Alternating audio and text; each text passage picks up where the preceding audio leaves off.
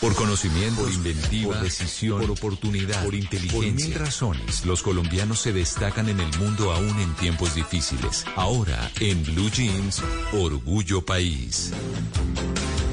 7 de la mañana, 52 minutos. Vamos a hablar de un orgullo país. Andra Joyería, que es un emprendimiento de accesorios hechos a mano con piedras semipreciosas. Les preguntamos cómo les ha ido en la reactivación económica y esto nos responde María Espitia.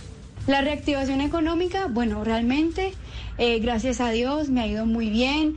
Mi negocio inició eh, en pandemia y la verdad me ha ido muy bien porque todo lo que manejamos es online. Y antes, eh, bueno, antes de pandemia, en Colombia realmente las ventas por internet eran muy pocas, era como del 20% y desde pandemia, digamos que ahora es como un 80% un 80%, una joyería virtual. Esto muestra que la pandemia cambió la manera en la que se entienden los negocios virtuales. Pues le preguntamos también esto a María Espitia.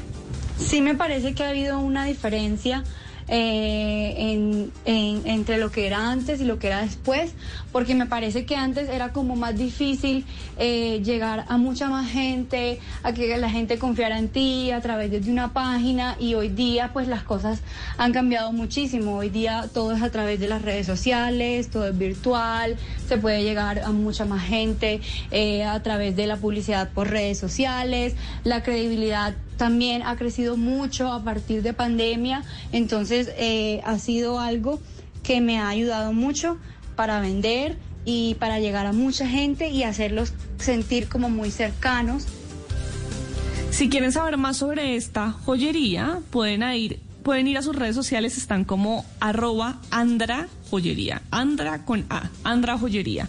Y si usted que nos está escuchando es un pequeño, un mediano empresario, un emprendedor que quiere compartirnos su emprendimiento, pues puede escribirme en mis redes sociales. Estoy como arroba Male Estupinan. Así puedo contar su historia, podemos tejer redes de apoyo entre nosotros y entre todos ayudamos a construir un mejor país.